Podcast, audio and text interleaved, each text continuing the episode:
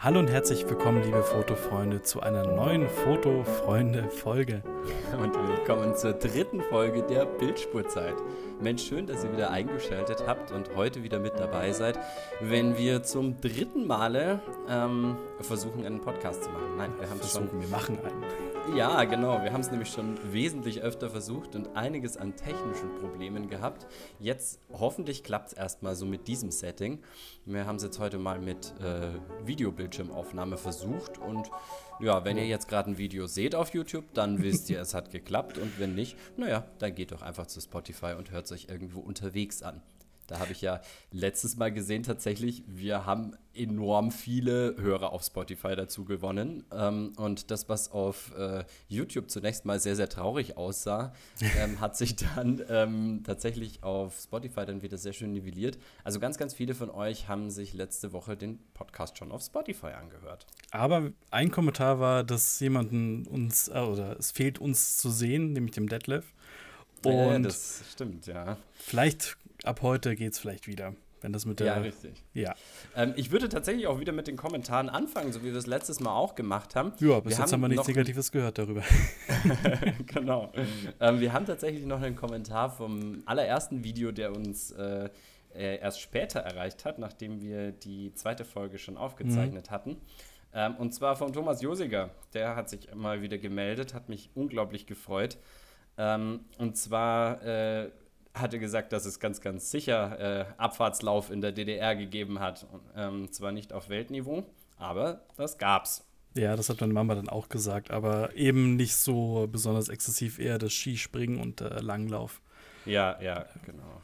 genau. Ja, der Thomas Josiger, ich ähm, habe äh, vor kurzem tatsächlich noch an ihn gedacht. Der hat mir ähm, nämlich äh, irgendwann mal einen, einen speziellen Entwickler zugeschickt. Den habe ich auch schon ausprobiert aber gar nicht deswegen, sondern ich habe die wunderschöne Postkarte, die er dabei gelegt hat, wieder gefunden, mhm. ähm, wo seine Kirche drauf ist. Die liegt hier tatsächlich sogar auf meinem Schreibtisch. Ich glaube, er hat geschrieben, das ist quasi, warte, wie, wie muss ich mal schauen? Ähm, die Kirche ist sozusagen meine Kirche. so sieht das Ganze dann aus. Also wirklich ein, ein sehr schönes Stück und auf echtem äh, Aquafotopapier abgedruckt habe. Das ist natürlich auch. stilecht. Mhm. Würdest, du so, würdest du doch auch so machen? Äh, definitiv, ja. nee, hat mich auf jeden Fall sehr gefreut und ich halte diese Karte nach wie vor in Ehren. Jo, dann äh, hat der Hans von Eisenberg sich noch gemeldet und meinte, Medal-Leute und drunter steht übersetzen in Deutsch. Ähm, ich bin mir jetzt ehrlich gesagt nicht sicher. Ich Was war der Sprache? Meinung. ich war der Meinung, es ist Deutsch. Ja. Und er will uns äh, dazu auffordern, Metal zu hören. Ähm, tatsächlich, wenn ich mein Haupthaar öffne, ein schwarzes T-Shirt trage, dann könnte ich als selbiger durchgehen, aber ähm, ja, ich werde es dann doch einigermaßen selten, muss ich zugeben. Ja, das Tolle bei Metal ist doch irgendwie immer, dass es zu jedem Thema irgendwie Metal-Lieder gibt. Also es wird doch, das wäre doch jetzt eine, äh, was für die, eigentlich schon für unseren Vinyl-Tipp, wenn es das gäbe, so ein Analog-Fotografie-Metal-Song. Was? Gibt's ja, sowas? ich weiß nicht, aber das ist doch irgendwie so der Running Gag, dass es für jeden Scheiß oder jeden Namen als Metal-Band auch gibt. Also irgendwie. Aha, ich wusste das gar nicht, da kenne ich mich überhaupt ah, nicht. Da müsste ich jetzt mal fast nachschauen. Oder ihr könnt mal nachschauen. Ob es irgendwie so eine Minolta, was das echt Minolta-Crusher gibt, keine Ahnung. Ich kenne mich mit Metal überhaupt nicht aus. Aber wir können tatsächlich äh, zu unserem Musiktipp der Woche gehen, weil diese Woche ist es nämlich gar kein ähm, Vinyl-Tipp sondern ein äh, allgemein gehaltener Musiktipp. Felix und ich waren nämlich tatsächlich im Konzert in Ingolstadt und ähm, es Da gibt es Konzerte in Ingolstadt. oh ja, also sogar einige an diesem Abend, was so ein ja. bisschen einen Kulturschock gegeben hat. also nochmal von vorne, wir sind ähm, in Ingolstadt zu äh, Faust von Schumann, also Szenen aus Goethes Faust von Schumann vertont gegangen. Ein Stück, das ähm, ich auf jeden Fall schon mal gesungen habe. Du warst damals in der Probenphase auch noch mit dabei, kann ich mich erinnern. Ja, aber ich war nicht mehr beim Auftritt mehr. Leider. Genau. Was echt ein sehr, sehr schönes Stück ist. Und das auch in echt zu erleben, war natürlich bombastisch. Ich war, also, das ist das zweite Mal. Hin, hin ja, oder? Ja, also es war der, der Audi-Jugendchor und ähm, aus, ich glaube aus Duisburg waren die Philharmoniker ja, Philharmoniker da, glaube ich. Ja. Genau, dann war noch irgendwie ein Kinderchor war noch mit dabei, ja, jede Menge großartiger Solisten und die haben auch, die haben auch richtig gespielt. Also das fand ich großartig. Mhm.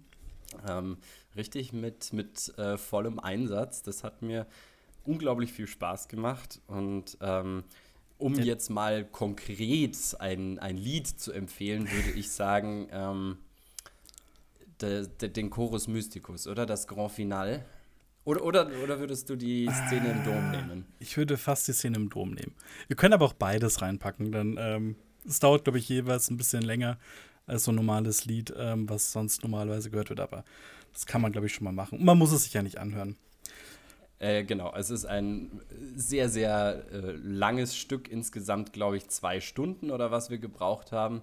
Ähm, da gab es noch eine Pause dazwischen und währenddessen war Bürgerfest in Ingolstadt mit einer, ich weiß nicht, so Classic Rock Bühne dann davor.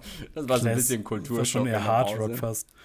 Ja, genau. Also für mich persönlich, ähm, mir hat es im Konzertsaal selber besser gefallen, aber ähm, die Menschenmenge draußen sprach natürlich auch Bände.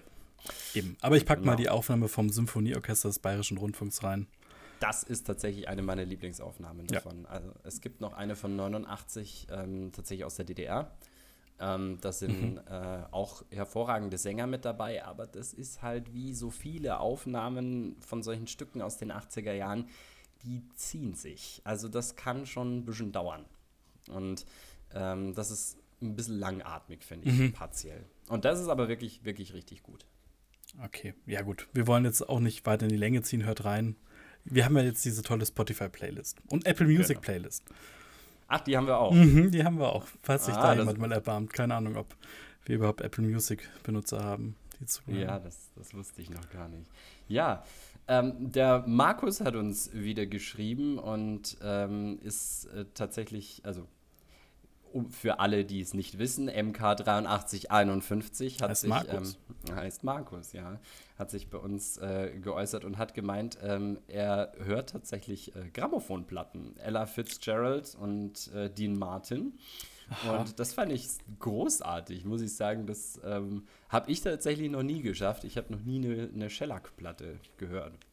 Ne, wir haben damals bei meinen Großeltern welche rausgeholt. Die waren dann in so einem, so einem Kasten dann auch drin. Aber gehört habe ich es auch noch nie. Okay. Ja. vielleicht. Ja, die haben ja nochmal eine ganz eigene ähm, Geschwindigkeit. Die spielt man ja, glaube ich, mit 78 Umdrehungen okay. pro Minute ab. Ja, gut, äh, die normale Vinyl geht ja bei 33 ein Drittel, glaube ich. Also 33 steht ja mal drauf auf dem Schalter. Ja, genau. Und dann gibt es noch die kleine Single bei 45 und dann gibt es eben für die Shellac-Platte nochmal ähm, eine deutlich schnellere Geschwindigkeit. Die spielt nämlich bei 78 Umdrehungen die Minute, hm, wenn ich es richtig im Kopf habe. Ja. Genau. Ja, ähm, er hat außerdem nochmal darauf hingewiesen, dass die Exacta äh, sehr wohl eine Kamera ist, die er gerne benutzt, dass er einfach bloß nicht dazugekommen ist und weil er eben das Prisma benutzt, das Problem mit der langen Nase nicht hat, dass er eben dieses äh, Zeitenwahlrad stoppt. Das ist für alle, die noch nie eine Exacta in der Hand hatten, ähm, wurde ich eben auch darauf hingewiesen, dass man das nicht unbedingt kapiert. Also die hat ein Zeitenwahlrad oben drauf, so wie man das eigentlich von jeder Kamera her kennt. Ähm, und dieses Zeitenwahlrad muss man anheben und dann in eine bestimmte Richtung drehen, um die Zeit einzuloggen. So, mhm. dann funktioniert es auch. Das Problem ist bloß, ähm, dass dieses Zeitenwahlrad, wenn du die Kamera spannst, dann dreht sich das und wenn der Verschluss abläuft, dann dreht sich es auch wieder mit. Das heißt aber vice versa, wenn du deine Nase drauf tust oder deinen Finger drauf tust, dann bremst du den Verschluss, der hält an und an dieser Stelle kommt halt einfach mehr Licht auf den Film, was eben zu hellen Stellen oder eben zu dunklen Stellen im Negativ führt. Genau. Ähm, dann, dann, haben wir vom Thomas ähm, einen Kommentar bekommen. Thomas Aser. Thomasa. Wahrscheinlich der Nachname mit SA dachte bloß gerade an ASA 243. Was ist das denn für ein Wert? ja, vielleicht schon mit ASA, könnte ich mir schon vorstellen. Das ist, äh ein cleverer Wortwitz. Ähm, ja. Er hat ähm, sich äh, dem Batteriefressproblem angenommen, hat gemeint, ja. dass er eine Kamera von Olympus hat und da scheint es ein An-Ausschalter-Problem zu sein. Also könnte natürlich bei mir, bei der F5 habe ich ja in der letzten Folge erwähnt, ja auch sein. Und er hat einen Tipp für die korrodierten Batteriekontakte und er macht, würde da Essig drauf machen, eine Minute lang einwirken lassen und abwischen. Und das sollte funktionieren und das klingt irgendwie plausibel. Ich werde das mal durchführen. Ja, auf jeden Fall danach wieder gut neutralisieren, also gut abwaschen, weil sonst korrodiert es nachher noch mehr. Ja. Das ist dann immer so ein bisschen das Problem, was man dann hat. Ähm, ich könnte mir tatsächlich auch vorstellen, dass irgend so, es gibt ja so ammoniakhaltige Metallpolituren, mhm. ähm, mit denen mache ich recht viel. Ähm, vielleicht hilft das auch, aber ich habe das noch nie ausprobiert. Genau. Er hat noch irgendwie geschrieben, dass er eine Lomo Lubitel aus der Sowjetunion hat. Kennst du? Kennst du die Lomo Lubitel? Ja, ja, natürlich, klar. okay, gut. Ist schon ein Klassiker auf jeden Fall. Also, ist jetzt nicht, äh, ist keine Holger, aber auf jeden Fall ein Klassiker. Genau, ähm, aber die Mattscheibe ist so schlecht, dass man nicht scharf stellen kann. Ja? Also die Kameras aus der Sowjetunion sind ja nun nicht gerade für ihre Qualität bekannt. Also die Zorkis sind einigermaßen brauchbar, was ich so gehört habe. Auch die Kievs, ähm, wenn man eben nicht den Fehler macht, sie, oh, wie war das jetzt nochmal, im nicht gespannten oder im gespannten Zustand äh, die Zeit, das Zeitenwahlrad zu verdrehen. Oh Gott. Ja, genau, das, das ist, ist, nämlich immer der, der Punkt, das verwechselt. Muss man halt immer nachschauen. Ja, und deswegen nehme ich so ein Gerät schon gar nicht erst in die Hand. Ähm, ich habe einmal so ein Ding in der Hand gehabt und ich hatte so viel Angst, dieses Ding kaputt zu machen, ähm, dass ich da nichts betätigt habe daran, ähm, weil es einfach auch nicht meine war. Genau. Ja, der fränkische Lüstling hat ähm, auch bei dieser Folge oder bei der letzten Folge kommentiert und hat ähm, erzählt, dass er auf einem oder auf dem Weg zum Oldie Town Festival war und äh, eigentlich seine Minolte XE5 mitnehmen wollte, aber die anscheinend einen Fehler hat und dann doch mit der F90 dorthin gegangen ist. Und er hat ähm, für Leute, die von euch in Fürth oder in der Umgebung wohnen, ähm, er lässt beim Bilderfürsten entwickeln und also einen Farbfilm mhm. und ist da sehr zufrieden. Außerdem hat er erwähnt, ähm, das Deutsche Kameramuseum in Plech. Da frage ich dich gleich mal, kennst du das? Nee. Ich kenne es Nie gehört. Nicht. Also das ist tatsächlich auch was, was ich sehr, sehr spannend fand. Ähm, wenn ich da mal in der Gegend sein sollte, dann werde ich mir das auf jeden Fall mal anschauen. Habe ich noch nie gehört, aber es bringt mich tatsächlich wieder drauf. Ähm, ich habe meine Filme immer noch nicht zum Entwickeln gebracht, tatsächlich. Du ich auch nicht. Aber die Zeit läuft ja auch nicht. Na doch, die läuft schon davon. Ja, also sie werden schon noch ein bisschen halten. Ähm, aber ich habe was anderes gemacht. Und zwar war ich ähm, bei Silbersalz 35 auf der Webseite und habe mir jetzt endlich mal so ein ähm, Testbundle bestellt und wollte jetzt einfach Aha. mal, ja, also inklusive Entwicklung und so, weil wenn schon, denn schon, dann will ich auch ihre tollen Apollo-Scans, die sie da anbieten, äh, natürlich auch mitnehmen weil der Gesamtpreis ist einfach immer noch unschlagbar günstig. Film und Entwicklung ähm, zusammen ist einfach immer noch auf einem Niveau, dass ich sagen muss, das macht, macht Sinn. Also es ist ja, zwar teurer geworden im Vergleich zu früher. Ja, ähm, schon deutlich teurer. Aber das Coole ist, diese neues, ähm, der neue Scanner oder die neuen Scan-Arten, die kriegst du noch für die alten. Also ich habe ja meine Filme vor drei Jahren gekauft oder zwei Jahren und die Aha. werden dann auch mit dem neuen gescannt in einer besseren Qualität. Wenn ah, die Filme okay. überhaupt noch gut sind, da bin ich jetzt echt mal gespannt. Ich habe jetzt zwei verschossen und überlege gerade, ob ich jetzt warte, bis ich alle vier fertig habe oder dann jetzt erstmal die ersten zwei reinschicke. Wahrscheinlich lohnt es sich eher, jetzt erstmal die ersten beiden reinzu, reinzusenden. Mhm. Ja, ich bin auf, jeden Fall gespannt, was schon, da oder? Ja, also muss ich sagen, und die scheinen ja doch relativ zuverlässig zu verarbeiten und die Filme sind ja auch von extrem hoher Qualität. Ähm, ich muss ja sagen, was ich jetzt auch gesehen habe, ähm, komme ich später noch dazu, habe ich mir so einen äh, Katalog besorgt von Fotobrenner. Ähm, es gibt von, ich glaube, Cinestill ein äh, Kit, wo du jetzt selber zu Hause ECN2 entwickeln kannst. Das mhm. kostet mhm. ähm, ein bisschen mehr als das C41-Kit, obwohl es nicht wesentlich viel anders ist. Also, soweit ich das weiß, bin jetzt nicht zu 100% sicher, aber müsste diese Remjet-Schicht eigentlich mit einem einfachen Sodabad zu entfernen sein. Mhm. Ähm, aber für das bisschen Soda wollen sie dann einen ganz schönen Aufschlag haben.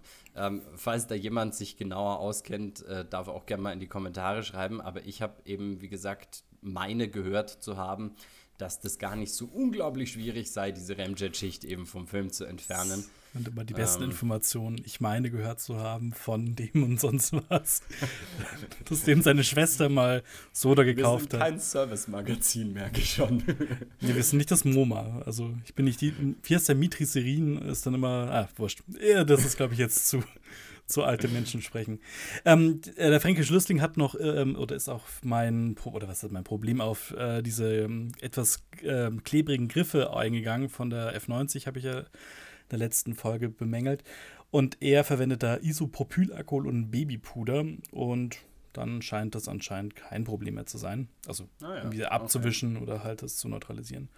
Ja, cool. Ja, das ist, das ist doch eigentlich eine ganz gute Methode. Scheint mir so, als könnte man das recht gut damit abkriegen. Ich glaube, ich habe äh, es mal mit äh, so einem Reinigungsbenzin probiert. Das hat damals auch ganz gut funktioniert bei den Minolta-Griffen. Und auch so die mechanische Beanspruchung. Irgendwann geht dieses Kleppzeug schon von ganz alleine runter, wenn man da ja. jetzt mal seine schwitzigen Bratzen draufhält, dann oh. mit der Zeit. Dafür kann ich ein Gedicht reden, Leo. Vor allem bei den Temperaturen. Ja. War schön. Genau, er ist noch auf, äh, aufs Mittelformat auch eingegangen und hat eben eine Revue 6x6, die eigentlich eine äh, Siegel ist. Also mhm. diese chinesischen sind das, soweit ich weiß. Ähm, und er findet das irgendwie ganz cool, dass da eben Revue draufsteht. Ähm, hat, hat dann äh, so, ein, so einen Fotoquelle-Bezug noch mit dazu. Ja, ist auf jeden Fall eine schöne Kamera. Ich habe jetzt gehört, dass die Zuverlässigkeit ähm, sehr stark vom Modell abhängt. Ähm, dass äh, es da wohl angeblich eine größere Streuung gibt und dass manche Kameras ein bisschen zicken, andere wiederum sehr, sehr zuverlässig laufen. Aber wenn man da ein Gerät in den Händen hat, was eben gut läuft, dann kann man damit wohl recht glücklich werden. Und Siegal ist natürlich, äh, ah nee, Schmarrn, steht da äh, Review drauf. Ich war drauf, äh, wenn er aus der Nähe von Fürth kommt, dann ist er Quelle auch noch doppelt, doppelt interessant. Natürlich, das stimmt auf jeden Fall. Genau. Aber ähm, ganz kurz, bevor wir äh, weitergehen, ich habe mir ja hier auch ein äh, neues Stück angeschafft, äh, schneller als ich gedacht habe. In der letzten Woche hatte ich ja noch darüber gesprochen, dass ein großes Desiderat in meiner Sammlung eine Meopta Flexaret ist. Auf die werden wir später nochmal genauer zu sprechen kommen. So viel vorweg, die Kamera existiert. Sich, ja, sie existiert. Sie fasst sich unglaublich solide an. Ähm, sie hat äh, eine wahnsinnig äh, gut erhaltene Mechanik, aber sie hat so ein kleines Problem, über das wir später nochmal weiter sprechen können. Ähm, der Manfred, Manfred Dick Kreuzer hat uns eine Reihe von Mittelformat-Autofokus-Kameras aufgelistet und mir damit nochmal meine komplette Unzulänglichkeit oder mein unzulängliches Wissen vor Augen geführt, was eben Mittelformat-Kameras angeht. Ähm, ja, ich hatte ja letzte Woche die kühne These aufgestellt, es gibt nur eine einzige, die das kann. Ähm, ich meinte mich da zu erinnern, als wir da beim Steffen Schüngel gewesen sind, dass wir da irgendwie mal über eine gesprochen hatten. Ähm, jetzt habe ich mich aber ein bisschen kundig gemacht und habe mir ein bisschen angeschaut, was es da eben noch so gibt. Und die meisten, die da eben aufgelistet sind, sind äh, nicht 6x6, sondern 6x4,5, also die äh, Rollfilm-Halbformate, mhm. was ich an sich ein sehr, sehr schönes Format finde, weil sie im Endeffekt ja eben auch ein schönes Querformat ermöglichen, man nicht so eben an dieses Quadrat gebunden ist, damit wenn man den Abzug macht, häufig dann eben auch viel Ränder dann verschenkt ja, und ja. so weiter und so fort. Ähm, aber sie sind halt alle, also sie kosten halt alle vierstellige Beträge aufwärts. Also so ein, ein Buddy von einer, jetzt habe ich geguckt, von einer Contax 645 ähm, kostet, also wirklich ohne Filmrückteil, ohne ähm, Objektiv, einfach wirklich nur so wie er ist, kostet allein schon an die 1000 so. Und dann okay. kommen ja eben die ganzen Geschichten, die du dann eben brauchst. Und diese Kontaktsachen sind ja dann in der Regel Zeiss-Objektive. ja. Die sind dann noch mal ordentlich teuer und da muss ich halt dann doch sagen, ist zumindest momentan weit außerhalb von dem, was ich bereit und fähig bin zu bezahlen. Ist dann der Autofokus in der Kamera selber drin, der Motor, oder sind es dann wieder, ist es in Objektiven ausgelagert? Oh, da fragst du mich Was, nicht, okay. nee, ich glaube, ja. der ist tatsächlich in den Kameras schon mit drin, gut, aber das habe ich jetzt nicht im Einzelnen ja. nachgeguckt. Sie haben auf jeden Fall eben diese Funktionen, sie sind relativ modern, sie sind teilweise auch mit äh, digitalen Backs eben äh, kombinierbar. Da gibt es ja eben die, dieses Phase One-System eben auch, was äh, die, äh, die digitalen äh, Mittelformatkameras hat. Ähm, und die sind dann eben, wie gesagt, teilweise eben untereinander kombinierbar. Ich glaube, wenn ich es richtig im Kopf habe, dann waren das die Mamiya-Kameras, die mhm. damit kombinierbar sind weiß das jetzt aber nicht mehr so ganz genau. Muss aber sagen, wie gesagt, es ist momentan lang out of reach. Ähm, deswegen beschäftige ich mich damit hin jetzt auch nicht weiter. Aber man kann ja ein bisschen träumen. Ja. genau. Gut. Der, der Detlef hat noch gemeint, dass das grüne Licht äh, vom Video, vom letzten, ihn ein bisschen hypnotisiert hat. ja, kann ich verstehen. Ich würde jetzt auch ich, nicht zu lang drauf schauen. Nee, ich bin auch nicht so ganz glücklich gewesen. Wir schauen mal, ob es eben dieses Mal mit dem Video klappt. Und sind damit äh, tatsächlich schon durch mit den äh, Kommentaren von dieser Woche. Ja, cool. Ähm, dann würde ich sagen, kommen wir doch gleich zum bereits angekündigten Thema Meopta Flexaret. Eine wirklich, wirklich schöne Kamera, wie bereits gesagt, aber mit dem ganz, ganz kleinen Nachteil, dass das Objektiv für die Aufnahme einen leichten Linsenpilz hat. Mhm. Und nachdem dieses Objektiv, also es nennt sich Meopta Bellar mit 3,5 und 80 mm, also eine 6x6 Normalbrennweite, mhm. ähm, meines Wissens ein Tessar-Nachbau ist, bedeutet das womöglich, dass dieser Pilz sich in die Verkittung reingefressen hat. Also wir wissen ja, im Tessar gibt es insgesamt, glaube ich, vier Elemente, wovon eben ein Element verkittet ist. Das ist das hintere Linsenelement. Also das, was ähm, auch zu diesem Zeiss Icon-Logo im Querschnitt geführt hat, wenn du dich ja, daran erinnerst. Ja. Genau. Auf jeden Fall möglich wäre und von der Lokalisation ähm, wäre das auch tatsächlich ähm, optisch im Bereich des Möglichen, dass der eben in diese Verkittung reingewachsen ist. Das kriegst ist. du dann nicht mehr hin, oder? Ja. Keine Chance mehr. Und jetzt gibt es aber noch eine zweite Möglichkeit. Nachdem diese Kamera eine sogenannte zweilinsige Kamera ist, die eben auch zwei Meopta Bellare drin hat, wäre es natürlich theoretisch denkbar, das obere und das untere Objektiv zu vertauschen. Mhm. Ähm, das ist nicht immer so. Also manchmal ähm, haben die äh, Flexarets eben oben drin ein anderes Objektiv, was so ein kleines bisschen lichtstärker ist als unten, damit eben das Fokussieren leichter fällt. Okay. Äh, die sind dann halt so von ja, der Abbildungsleistung ja. schlechter. Ah, aber ja, okay. sie haben halt eben, sie lassen mehr Licht. Ja, die machen das bessere Objektiv zum Durchschauen. Ja, genau. Aber tatsächlich ähm, hat es eben den, den einfachen mhm, Hintergrund. Ja, das klingt auch logisch. Genau, und jetzt habe ich aber eben gedacht, nachdem das wohl mh, hm, dasselbe Objektiv ist, man könnte womöglich ähm, die Linsenelemente vertauschen und mhm. hätte dann für die Aufnahme ein sauberes Objektiv und in Gottes Namen dann halt für die Mattscheibe das leicht verpilzte. Das wäre mir da jetzt ehrlich gesagt auch nicht so wichtig. Klingt logisch auf jeden Fall. Aber kann man das so einfach austauschen, die Objektive?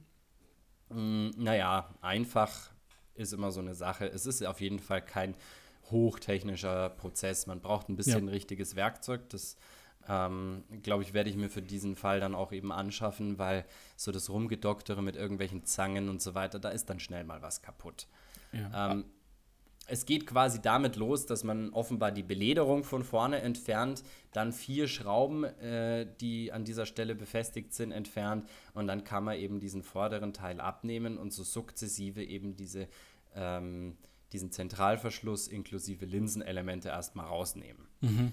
Ähm, wobei offenbar auch eben hinten drin in der Kamera eben auch ein, äh, eine Kontermutter drinnen ist, die man da eben dazu zu diesem Zweck da eben auch noch lösen muss, ganz hinten. Also so ähnlich wie ich das bereits bei der Vera kennengelernt habe. Ähm, ja, und da muss man jetzt eben mal, mal gucken. Was ich schon wieder hingekriegt habe, sind die Verschlusszeiten. Das war tatsächlich ein bisschen Hackmack, weil die Kamera lässt sich zwar spannen, wenn der Deckel hinten zu ist, aber nicht auslösen. Dafür muss die Kamera hinten geöffnet sein. Mhm. Ist die Kamera hinten geöffnet, dann kann ich drücken und ja, ah. du hörst es noch ein bisschen verharzt. Ich habe sie gefühlte 100 Mal so beim Fernsehschauen gespannt und wieder ausgelöst, bis irgendwann meine Finger wund waren. Hatte ich dann keine Lust mehr. Aber auf jeden Fall, ähm, der Verschluss ist überhaupt nicht abgelaufen bei einer Sekunde, was das jetzt hier eben war. Mhm. Ähm, und das tut sie jetzt wieder und das ist schon mal ein ganz gutes Zeichen. Könntest du eigentlich notfalls quasi eine kaputte ähm, andere Flexerett kaufen mit dem Objektiv und das dann austauschen? Gehe ich mal schwer davon aus. Allerdings ähm, lohnt sich das finanziell nicht. Richtig. Also mhm. zumindest, was ich momentan an Flexeretts auf dem Markt gesehen habe, ähm, kosten die höhere zweistellige Beträge. Oh, und wie viel hast du jetzt dann gezahlt?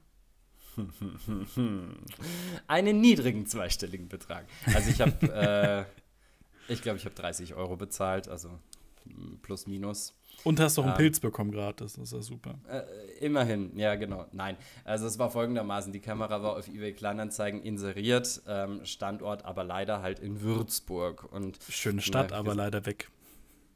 Genau, und jetzt habe ich halt gedacht, mein Gott, schreibe ich dem halt, ob er sie mir schickt. Und mhm. ähm, ich kenne das ja, wenn man eBay Kleinanzeigenverkäufer ist, es ja. gibt so Dinge, da will man sich nicht mehr die Mühe machen, die zu verschicken. Da sagt man entweder du kommst und holst es ab oder ich behalte es entweder selber oder ich haus halt irgendwann in den Müll. Ja, und nachdem der da gar nicht hat mit sich reden lassen, habe ich mir gedacht, naja, wenn der Berg nicht zum Propheten kommt, dann muss er halt eben naja, wie auch immer. Ich bin dann halt auf jeden Fall nach Würzburg äh, gefahren. 49 Euro Ticket macht es ja möglich. Und habe, ja, ich bin wirklich ungelogen, einfach drei Stunden hin und drei Stunden wieder zurückgefahren, nur um mir eine günstige Flexarette zu holen. Das ist Einsatz. Ja, also, ja, ja, aber du kannst ja, bist ja produktiv während der Hin- und Rückfahrt. Das ist ja auch. Na, ich habe mir gedacht, was würde ich zu Hause machen? Fernseh schauen. Na gut, dann habe ich mir halt mein iPad mitgenommen, habe mir meine Serie runtergeladen und bin halt dann einfach ja, im Zug ja. gesessen und habe Fernsehen geschaut. Ist doch auch schön. So ja, war so schlecht auch nicht. Und ich habe es wirklich sehr, sehr genossen. Die Zugfahrt war die meiste Zeit eigentlich klimatisiert, also auf der Hinfahrt sowieso war es kein Problem. Ähm, nur als ich dann halt in Würzburg am Bahnhof kam, trat einen Schritt aus diesem Bahnhof heraus und dachte mich, mich trifft der Schlag. Das kann doch nicht wahr sein. Es waren, also laut App, 35 Grad, glaubt dir kein Mensch. Das waren mindestens 40. Ja, da in ich dieser Betonwüste da um den Hauptbahnhof rum. Oh, grauenhaft. Und da ist ja so eine, na, das ist schon, im Zentrum ist schon so, ein, so eine kleine Grünfläche mit so einem. Ach so, ähm, ja, ja. Du bist, mit ja. so einem Brunnen. Aber ich sage jetzt mal Grünfläche in Anführungszeichen. Dieses Ding war dunkelbraun. Also es war wirklich, es war todestot. Also da war wirklich da mhm. nichts mehr gelebt. Und es war einfach, oh, es war echt dramatisch dort. Ja, es ist halt aber auch einfach diese schöne, Ma äh, wird ja nicht umsonst am Main da der Wein hochgezogen. Das eine perfekte Temperaturen, um einen süßen Wein zu produzieren und um dich zum Schwitzen zu bringen. Aber du hast ja. deine Kamera ja dort bekommen. Ich habe die Kamera bekommen. Wir haben uns ganz konspirativ auf dem Bahnhofsparkplatz getroffen. Ach so. Äh, aber du bist schon noch irgendwie in die Stadt mal an, an, an Fluss gegangen oder irgendwas. Ey, ich bin dann tatsächlich in die Stadt gegangen ja, okay, und habe einen äh, kleinen Weg auf mich genommen. Aber ich bin nicht weit gekommen. Ich bin bis zur Residenz gekommen, habe mir gedacht, ey, ich halte es nicht mehr. Ja, immerhin. Ja, immerhin. Eines ja, der Wahrzeichen. Ja, ja, genau. Aber wie gesagt, weiter bin ich nicht gekommen, mhm. habe mich dann auf ein Bänkchen gesetzt, habe äh, die Flexarette ein bisschen studiert, weil sie ist, wie gesagt, nicht so ganz einfach zu durchschauen in vielen Teilen. Mhm. Ähm, habe ein bisschen rumprobiert und eben in diesem Zuge auch festgestellt, dass ich mir äh, neben einer schönen Flexarette auch noch einen guten Pilz eingefangen habe. Und ähm, ja, wie gesagt, dann auch äh, den Rückweg wieder angetreten. War dann irgendwann um sieben, halb acht oder sowas dann wieder hier. Und ja, ich muss sagen, das war es wert. Die Kamera ist wahnsinnig schön. Ich freue mich, dass ich sie habe. Und ähm, jetzt hast du einen kleinen Traum erfüllt. Ja, auf jeden Fall. Auch wenn es keine mit Presto ist.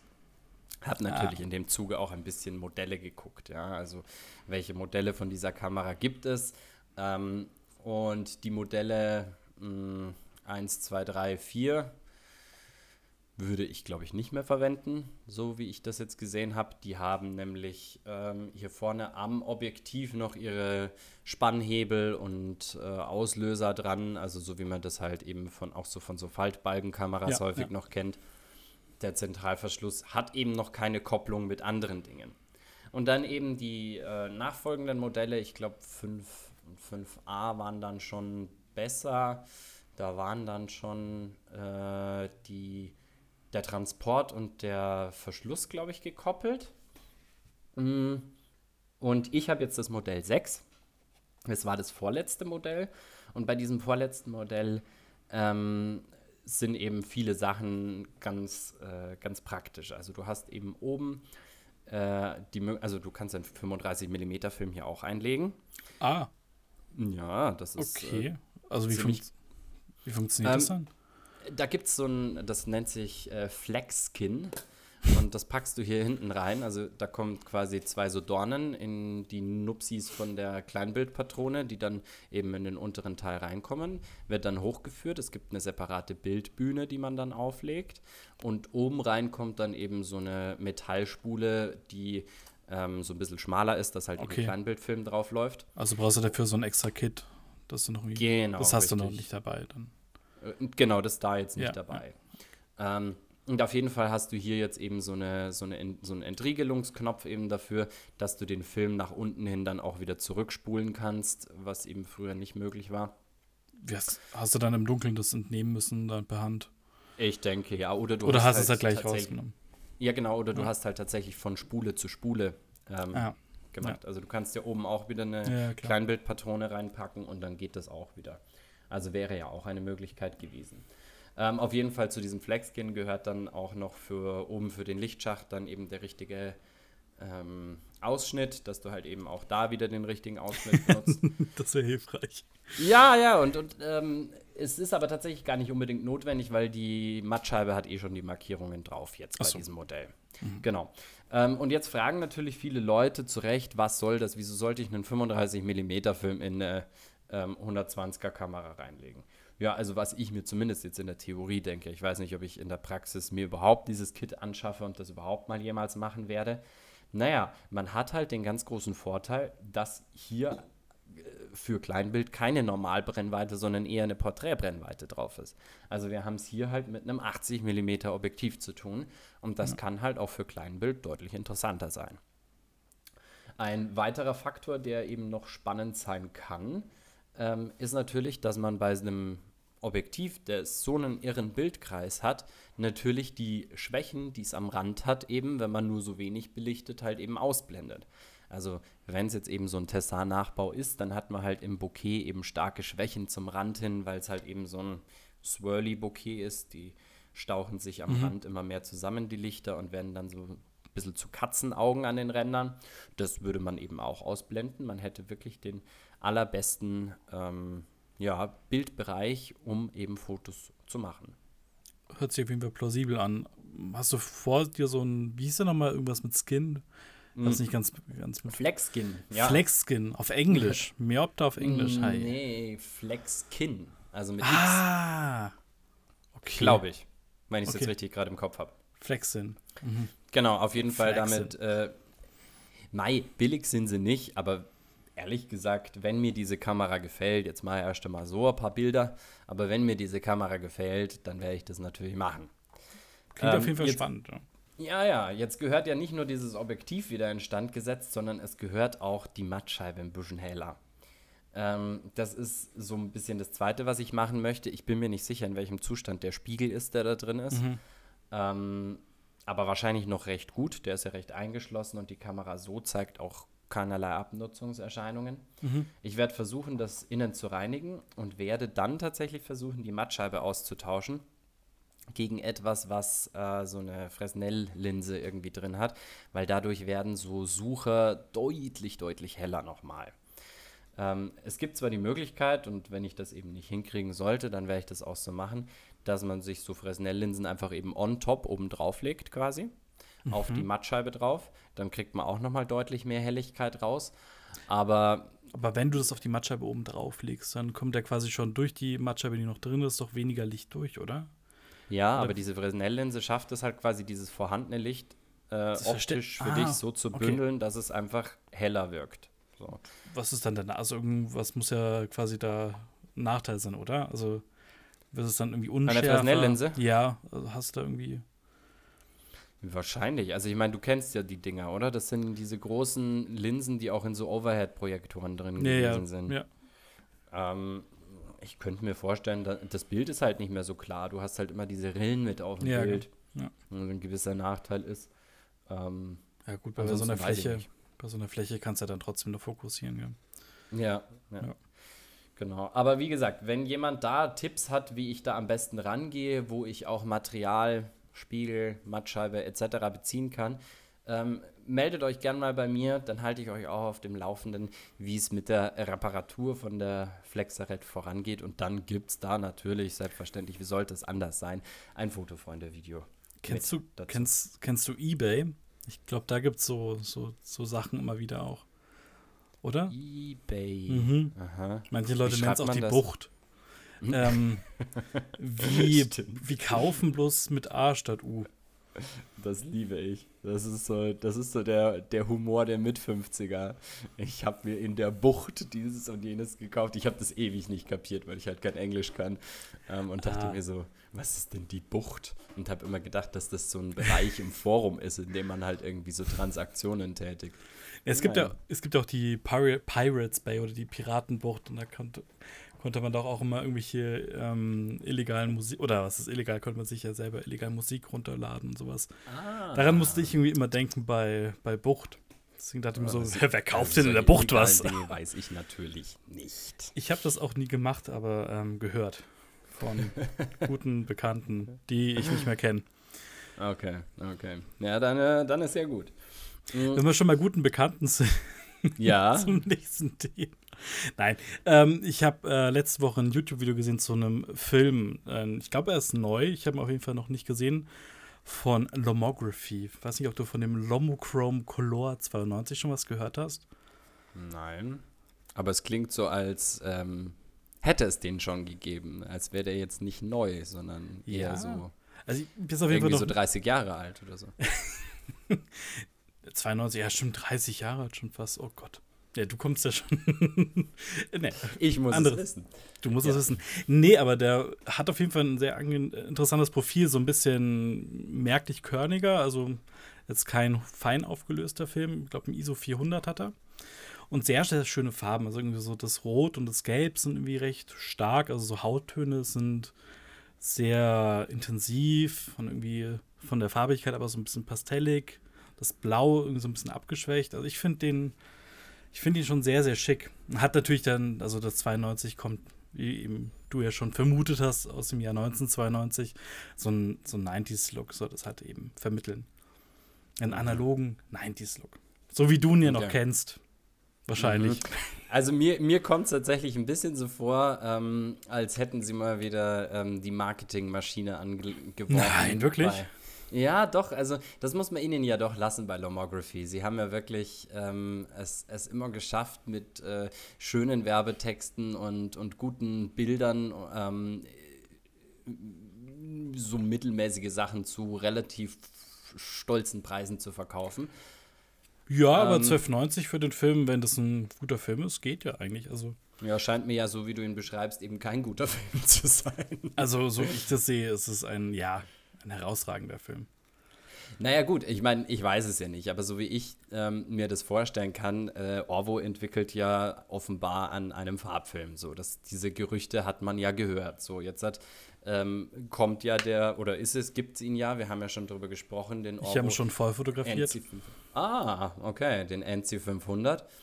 Ähm, naja, und ähm, nachdem auf diesem Weg der Entwicklung sicherlich immer mal wieder irgendwelches an Probematerial angefallen ist, ähm, kann ich mir schon vorstellen, dass Lomography immer mal wieder an Filme mit speziellem Profil kommt. Also ja. ich bringe da jetzt Sachen zusammen, ohne darüber irgendwas zu wissen. Das ist eine richtige Gerüchteküche. Ja, aber irgendwoher muss das Material herkommen. Ich meine, wir wissen auch, dass Adox an irgendwas arbeitet, aber Adox hat, soweit ich weiß, in den Fällen seine eigenen Vertriebswege. Und die würden äh, dir auch einen schönen Marketing-Sprech da eben oben draufsetzen und würden sagen: Mensch, dieses äh, postige Gelb und dieses, äh, was hast du gesagt, das Rot oder was ist da noch Rot, ja. Also, mm das Feuerwehrrot vermitteln einen Eindruck der frühen 90er Jahre und hätten dir vermutlich da irgendwie oder auf einem völlig anderen Weg äh, diesen Film irgendwie schmackhaft gemacht und dort Geld für ihr Projekt, diesen Kalamischen da eben äh, eingesammelt, was ich ja auch sehr, sehr gut finde.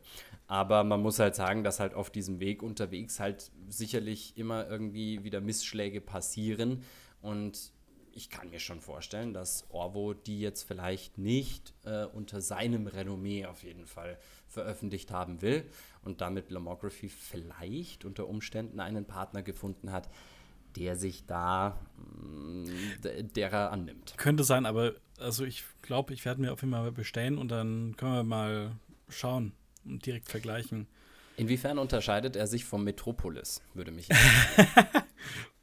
Das ist eine gute Frage, keine Ahnung. Aber Metropolis haben sie immer noch. Was, mhm. war denn der, was war denn der ISO vom Metropolis? War das auch ein 400er oder war das ein. Ja, behauptet haben sie es, aber war es tatsächlich nicht. Ich glaube, wir mussten ihn auf 200 dann irgendwie belichten. Ja, haben wir auch. Also, das, das machen sie ja immer irgendwie, dass sie so ein bisschen so eine blende Nennempfindlichkeit irgendwie dazugeben. Also, manchmal sogar mehr. Na, ich denke mal, dass der Metropolis halt einfach so nochmal ungesättigter im Generellen ist. Also hier scheint es ja doch zu sein, also eben so, so Farben wie Gelb oder Rot mhm. sehr stark sind. Das wird wahrscheinlich der Unterschied sein. Wir haben halt mhm. schon auch kräftige Farben und das hast du ja beim Metropolis war ja alles nur pastellig oder so gedimmt. Wir hatten es ja fast, hatten wir das als schwarz-weiß Farbfilm irgendwie bezeichnet? Mhm. Ja, ja, ja. Also ich denke, wir können mir vorstellen, dass das der Unterschied ist und wenn ich ihn habe, dann sehen, sehen wir es ja mal und können gegebenenfalls auch mal euch dann oder zeigen euch dann auch mal den Unterschied. Also für mich hört sich auch ein bisschen nach Evolutionsstufen an, oder? Also für mich klingt das so ein bisschen nach der ersten Evolutionsstufe Metropolis, ähm, ein Schwarz-Weiß-Farbfilm. Dann kommt einer, bei dem eben Rot und Gelb immerhin schon mal schön im Vordergrund stehen. Dann gibt es guten der Entwicklung.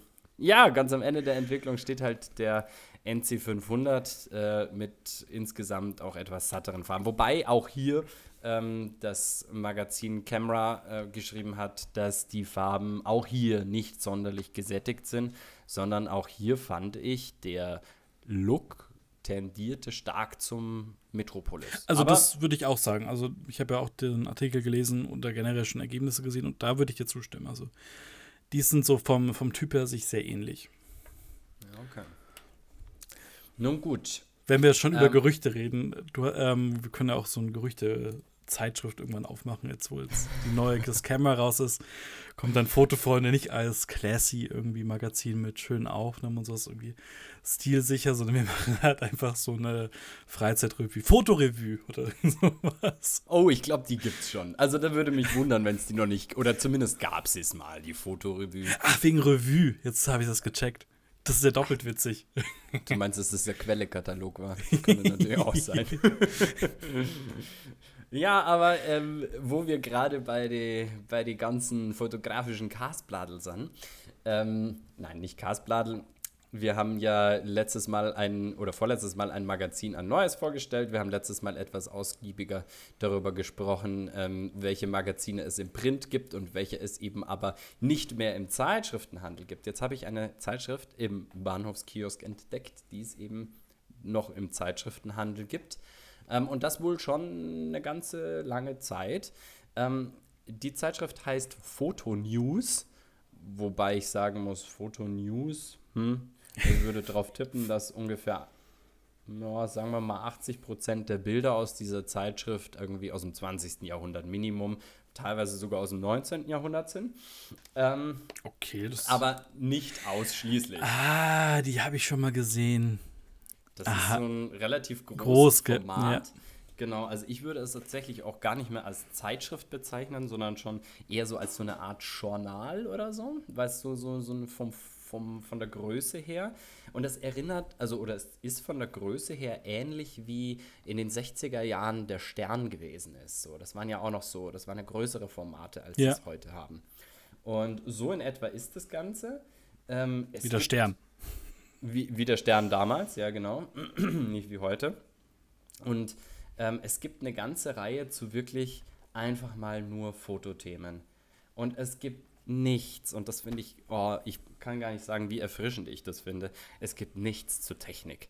Ähm, kein, uh, ist aber nee, gewagt, gestaltet. Kein äh, Canon oder Nikon oder was kann Sony wirklich oder weiß ich nicht, sondern wirklich einfach nur ganz ehrlich die Resultate. Wenn gleich mal sagen muss, dass die Resultate halt eben ähm, teilweise eben auch aus den 70er, 80er, 90er Jahren stammen. Ähm, hier haben wir sogar eine, eine ganze Seite über Marie Höck und Bolette Berg, ähm, die im 19. Jahrhundert äh, schon für, also sich stark für Frauenrechte ja. eingesetzt haben und dort so ein bisschen mit Genderrollen gespielt haben.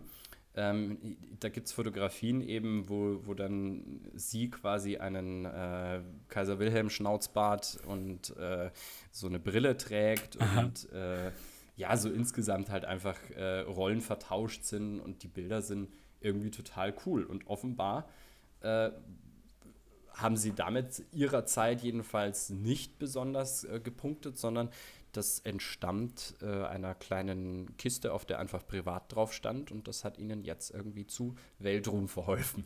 Krass. Man, wie, ja. wie man doch 100 Jahre nachdem man schon tot ist, noch zu Ruhm gelangen kann. Mhm. Thematisch ist es dann analog und äh, digital oder ist es auch nur analog?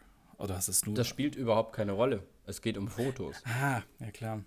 Und das ist das, was ich so erfrischend finde, dass eben was, wen interessiert es denn, wie es aufgenommen ist? Klar, uns als Fotografen interessiert natürlich, ähm, wie ist das Ganze aufgenommen, wie kriege ja. ich einen bestimmten Effekt hin. Wir arbeiten ja immer irgendwie an der besten Technik, um das Bestmögliche zu erreichen.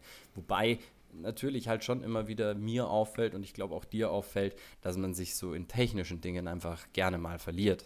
Dass man mm. sagt, Mensch, ich brauche jetzt noch eine Flexarette, ich kann gerade kaum mit meinen ganzen äh, F5 Minoltas etc. umgehen. Ähm, aber ja, das muss dann auch mal sein.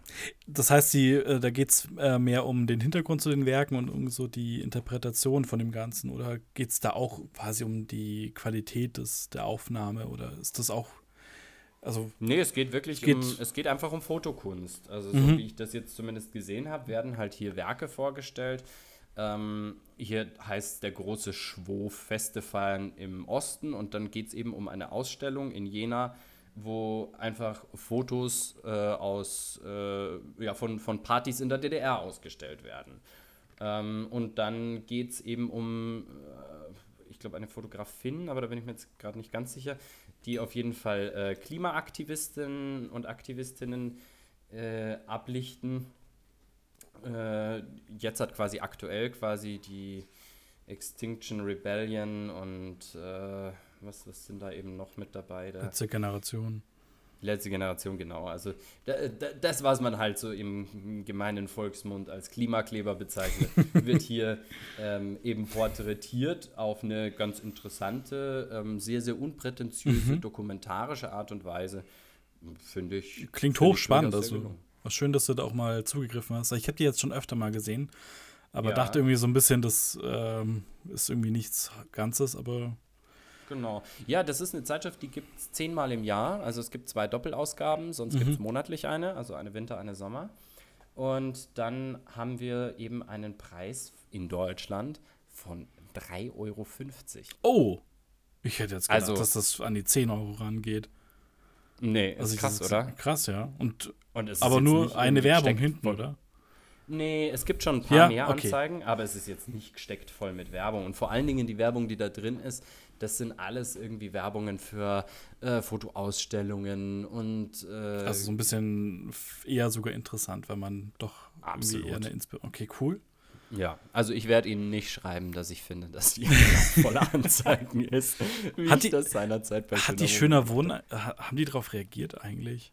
Ja, das habe ich dir doch damals erzählt. Oh Gott, sorry, meine Güte. Ja, ja, ja, nein, die, die haben reagiert auf jeden Fall. Also die, die baten mich darum, es zu sehen, wie sie das, so, äh, da schon das sein äh, zu lassen. Nee, nee. das war der Subtext, aber sie baten mich, es zu sehen wie sie, dass die äh, Werbeinhalte, die redaktionellen Inhalte erst möglich machen. Nur gut, habe ich mir gedacht, ich werde mir Mühe geben, aber vermutlich kein weiteres Geld mehr für diese Zeitschrift ausgeben. ist auch eine gute Konsequenz aus dem Ganzen. Ja, ja. Genau. Ähm, das ist aber nicht das Einzige, was ich mir am Zeitschriftenkiosk gegönnt habe. Ich habe mir auch noch, äh, wie vorher bereits angekündigt, einen Katalog von Fotobrenner gegönnt. Und zwar habe ich mir den am Bahnhofskiosk in Würzburg gekauft. Ne? Da hat sich doch noch gelohnt, dass ich da hochgefahren bin. Ähm, ja, es ist einfach im Wesentlichen ein, ein Katalog, den man für 5 Euro kauft. Hm, wer macht sowas, ist doch eigentlich ein Schmarrn. Gerade wenn man eben sich auch durch Internetseiten klicken kann. Aber ich finde, der Katalog ist dick. Ähm, du hast jede Menge ähm, Produkte, die du ähm, dir angucken kannst, äh, die du einkreisen kannst, vormerken kannst und so weiter, dann ist, wenn du nach dem nächsten Tag hingehst, ist deine Merkliste wieder weg oder ist dein Waren Warenkorb wieder leer von Sachen, die dir gefallen haben und so weiter und so fort. Aber die Eselsohren, und, die bleiben bestehen, bis, so man, ist es. bis ja, dann die natürlich. Enkelkinder das Haus ausräumen. Ja, und es ja. ist einfach eine saubere Liste von Dingen, die es gibt. Und ich würde jetzt tatsächlich noch einmal kurz diesen äh, Katalog hier hervorholen ähm, und mal einfach irgendwo aufschlagen und mal gucken. Ähm, weil eigentlich war fast überall, wo ich aufgeschlagen habe, irgendwas äh, besonders spannend oder interessant gewesen. Also klar, natürlich bei der, bei der Beleuchtung sowieso, da hatten wir ja eh schon mal länger überlegt, dass wir mal in die Richtung gucken. Ähm, da gibt es auf jeden Fall alles. Softboxen und du kannst immer direkt halt auch die Preise vergleichen. Mhm. Was würde es jetzt kosten, wenn die größer ist? Was würde es kosten, wenn die kleiner ist? Saubere Listen, wo das alles drinsteht. Keine ähm, Dropdown-Menüs. Ja, richtig. Mhm. Was kostet ein moderner Belichtungsmesser, der vielleicht auch Blitz messen kann, damit man gucken kann? Ähm, dann gibt es eben diese Belichtungsmesser von TT Artisans und nebenbei dann den Vogtländer äh, Belichtungsmesser und ähm, ja, jede Menge jede Menge Zeug einfach, dass da, dass da drin ist, was man einfach irgendwie äh, ja, sich gerne anguckt und zumindest einfach mal darüber informiert ist, was es eben alles gibt. Und der ganz große Vorteil, muss ich jetzt auch noch dazu sagen, ähm, du kriegst auch einen 5-Euro-Gutschein, wenn du dann wieder damit quasi bestellst. Also quasi hast, hast du, du die Druckkosten im Vorhinein und wenn du dann überzeugt wirst, ist es eh wurscht. Ja, genau. Das ist ja. zum Beispiel was, was ich was ich dahingehend sehr, sehr spannend fand. So, mhm. jetzt schlage ich mal hier zum Beispiel auf. Ähm, Farb- und Kalibriertafeln. Hört sich spannend gibt's an. Hier, ja, gibt es hier eine Doppelseite einfach dazu. Ich meine, ich bin ja nun wirklich niemand, der jetzt ewig und drei Tage irgendwelche Tests durchführt oder äh, irgendwelche Objektive stundenlang. Äh, na, schon Tests, aber jetzt nicht irgendwie, ich prüfe jetzt eine Kamera nicht. Äh, Keine Diagrammlisten, die du dann rausziehst. Ja selten, selten. Ja. Also ich habe es auch schon gemacht, aber ähm, ich möchte erstmal eigentlich in erster Linie wissen, wie liegt das Ding in der Hand, macht es Spaß damit zu fotografieren. Ja. Ja. Genau, und da gibt es hier auf jeden Fall eine ganze Menge. Es gibt einen äh, großen Siemens-Stern, den du zum Testen von Objektiven verwenden kannst. Ähm, dann, oh, was es auch noch gibt, sind Polarisationsfilter, die du ähm, über Lampen drüber machen kannst. Also so einfach quasi eine Folie, die ein Polfilter ist. Mhm. Ähm, die kannst du zum Beispiel auch verwenden für die äh, Stereofotografie. Wenn du eine Stereofotografie machst, da gibt es ja diese Klassiker mit den rot-grünen Brillen, aber ähm, es gibt auch die äh, mit Polarisationsfilter, also wo der einmal so sitzt und einmal so sitzt und dann projizierst du die Bilder so knapp übereinander. Ja. Und die haben aber auch eben wieder jeweils den Polarisationsfilter reingesetzt. Und so kannst du halt eben große projizierte 3D-Bilder äh, anschauen. Und so ein bisschen wie ja die 3D-Beamer ähm, und sowas jetzt auch funktionieren. Oder auch Fernseher. Ist auch mit Funktionieren die auch mit dem? Also teil, je nachdem, wenn du nicht diese Shutter, wo Shutter ist, glaube ich, auch mit äh, Polarisation, aber da wechselt das dann irgendwie immer. Und dann mhm. gibt es äh, diese Batterien, äh, diese Gläser oder diese Brillen ohne Batterien, die dann eben unterschiedliche Polarisationen haben. Ja. Ja, also das ist auf jeden Fall was, was ich spannend finde. Und hier mhm. kostet halt eben so eine 10x10 äh, Zentimeter Folie kostet halt einen Zehner, also ist jetzt nicht gerade billig, aber für so, für so einen Dia-Projektor zum vorne draufschnallen ähm, und für so eine Brille reicht wahrscheinlich eine oder sogar, ja, vielleicht zwei von den Dingern. Genau. Mhm. Ähm, gut, ich habe äh, ich würde ganz gerne noch einen kurzen Blick äh, auf die ähm, analogen Seiten werfen, so ich sie denn jetzt finde. Weil auch hier, habe ich ja vorher schon angekündigt, äh, gibt es eben dieses ECN2 Entwicklungsset und ähm, jede Menge andere Chemie, die äh, damit zusammenhängt. Aber ich finde sie jetzt gerade nicht. Ist auch nicht so wichtig, weil ich weiß ja, was ich sagen möchte. Ähm, und zwar der von uns bereits in einem Video vorgestellte Vena-Entwickler existiert nicht mehr. Was? Nein, dafür existiert jetzt der Jobo Alpha. Und der Jobo Alpha, jetzt muss ich schnell schauen, dann war es in der Foto-News, wird auf einer, nee, wo wird er denn? Er wird irgendwo auf einer Seite groß beworben. Ähm, mhm. Jobo stellt jetzt quasi eigens, äh, also den Vena-Entwickler eben als Jobo Alpha her. Okay. Das, Fand ich eine super spannende Entwicklung. Ich habe es im AFOC-Forum gar nicht so mitgekriegt, weil es einfach eine Zeit gewesen ist, als ich da nicht so viel drin gewesen bin. Mhm. Aber momentan stehen noch einige Fläschchen vom originalen Wiener Entwickler in meinem Kühlschrank drin. Aber dann werde ich natürlich künftig den Jobo Alpha. Genau. Ist der jetzt dann auch teurer geworden dadurch? Oder ja, ich denke schon. Also er ist schon ein bisschen teurer, ist er auf jeden Fall geworden. Ah, siehst du, komm, mache ich die Seiten auf. Hier, Jobo Alpha Entwickler. Für die Rotation, für den Rotation. Was? Für die Rotationsprozess optimierter Schwarz-Weiß-Entwickler. Naja. Für die. Ich glaube nicht, dass das, ja, ich glaube nicht, dass das richtig ist. Der aber auch in der KIP-Entwicklung benutzt werden kann. Würde ich aber nicht empfehlen. Habe ich auch schon gemacht. Ähm, da muss man dann wieder viel rumprobieren. Da ist der ja. Prozessor tatsächlich einfacher. Wird in zwei Teilen geliefert und nur für die Verarbeitung gemischt und mit Wasser verdünnt, was eine lange Haltbarkeit begünstigt. Und jetzt kosten hier äh, 2x300 Milliliter. Also das heißt hier 6 Liter Arbeitslösung. 18,90 Euro. Das ist okay. Also das reicht für circa 50 Filme. Da kann man eigentlich nichts sagen. Mhm. Und der ganz große Vorteil ist, seit eben Jobo den vertreibt, gibt es das Ganze in der Glasflasche. Und das war was, was mich immer ein bisschen genervt hat. Der hat halt den Postversand gemacht. Da war natürlich die Kunststoffflasche deutlich äh, besser. Aber äh, jetzt hat, ähm, gibt sie eben in der Glasflasche und hält es natürlich auch nochmal deutlich, deutlich länger. Ja, schön, dass sich da auch noch so Sachen entwickeln. Ja, finde ich auch. Also das äh, vor allen Dingen, weil ähm, der Herr Wehner das, glaube ich, da sehr geschickt gemacht hat in diesem Kontext.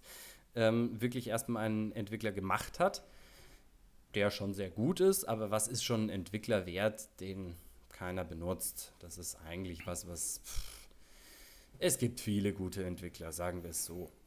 Ähm, aber er hat es einfach geschafft, dass, es, dass dieser Entwickler eine immens große Homebase gekriegt hat, dass es einen riesen Thread im AFOC-Forum gegeben hat, in dem immer wieder Leute ihre Erfahrungen reingepresst mhm. haben und ähm, wo er auch immer mit Rat und Tat zur Seite stand, wenn Sachen nicht geklappt haben, Leute beraten hat, Feedback gegeben hat und so weiter und so fort. Und dadurch eben halt einfach eine große Gemeinde geschaffen hat, die diesen Entwickler gerne benutzt. Mit einer so. festen Kundenbindung.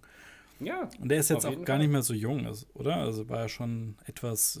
Ich glaube, genau, der hat sich eben aus dem Business zurückgezogen, ist, was man so verlauten hört, nicht mehr so ganz gesund. Dann ist ja echt gut, dass, dass er nicht verloren geht. Weil das finde ich Wäre sonst die Gefahr ja auch gewesen. Oder? Richtig. Ja. Richtig. Genau. Ja, ansonsten gibt es auch sämtliche anderen äh, Entwickler, die man so haben können möchte. Zum Beispiel, wenn du dich noch daran erinnerst, den Kodak T-Max-Entwickler. Unser beider erstes Fläschchen. Ich habe da noch eine komplett unbenutzte neue Flasche im, im Keller, aber ich glaube, die ist nicht mehr ganz so neu. Schon wieder zwei Jahre alt. Macht nichts. Der hält ja, ewig. Ja, ja. Also der hält wirklich ewig. Ja, aber so als sind auch die Kodak T-Max-Filme mindestens, die ich gekauft habe, gleichzeitig. Mm, okay, aber sie liegen im Tiefkühler? Sie sind im Tiefkühler. Keine Sorge. Genau. Um jetzt, weil ich es jetzt gefunden habe, nochmal ganz kurz ähm, zusammenzufassen, die, äh, oder den Bogen zu schlagen zum Anfang. Die Jobo ECN2 äh, 2,5 Liter Entwicklungsflüssigkeiten kosten 89 Euro. Und der C41-Prozess, eben selbe Gebindegröße, mhm. kosten 74,90 Euro. 15 Euro Soda. Kommt mir ein bisschen zuvor. Weiß ich nicht. Aber ich weiß, also wie gesagt, vielleicht täusche ich mich auch und vielleicht ist einfach die Ramjet-Schicht doch etwas komplizierter und teurer zu entfernen. Belehrt uns da gerne eines Besseren und ah, schreibt euch die Fingerwunde in den Kommentaren. Wir werden sie auch nächstes Mal gerne wieder besprechen, weil wir sind nämlich jetzt tatsächlich einfach schon am Ende. Was? Dir ist aufgefallen? Naja, bei diesem heißen Wetter hätte ich gedacht, dauert es länger. Ich fand es jetzt sehr, sehr kurzweilig, aber ich glaube, ich habe auch recht viel gelabert, kann das sein? Das kann sein. Äh, aber kennst du, das von die beste Harald, äh, Harald Schmidt-Folgen äh, war, wenn er einfach irgendwelche Kataloge oder irgendwelche Fernsehsender durchgezappt hat und einfach seinen Senf dazugegeben hat. so, ein bisschen, so ein bisschen war das jetzt mit dem, wie heißt der Brenner-Katalog? Genau, der Fotobrenner-Katalog für 5 Euro jetzt an Ihrem Zeitschriftenkiosk. ja, gut. Dann ähm, werde ich das Thema, was ich noch übrig hatte, können wir dann nächste Woche ansprechen. Genau. Kommt ähm, auf Spotify, auf sämtliche Podcast-Plattformen, gibt uns da Bewertungen, Sterne, sonst was, kommentiert, nutzt die Audiosprache. Ich habe immer noch keine Spotify-Sprachnachricht bekommen, die ich einbinden kann. Oh ja, das wäre schön. Ich würde es gerne mal versuchen, aber ist natürlich kein Zwang. Kommt auf Instagram genau. vorbei, da könnt ihr uns auch schreiben, kommentieren. Ich glaube, da werden wir irgendwann auch mal wieder aktiver sein, wenn ich. Wir haben ja da noch diese tausend Jahre alten Nachrichten da teilweise. Mm, unangenehm. Ja. Ich schäme mich da ein bisschen dafür, aber irgendwann haben wir einfach keine Zeit mehr gehabt und beide die Benachrichtigungen deaktiviert und dann nie wieder reingeschaut. Das, ähm, dieses tote Grab werde ich, glaube ich, jetzt auch mal irgendwann nach den Klausuren entlüften. Ja. Das würde mich freuen. Gut, dann, dann, macht's gut, bis zum nächsten Mal. Und ich freue mich, dass ihr bis hierher gehört habt und schaltet auch nächste Woche wieder ein. Ciao, Macau.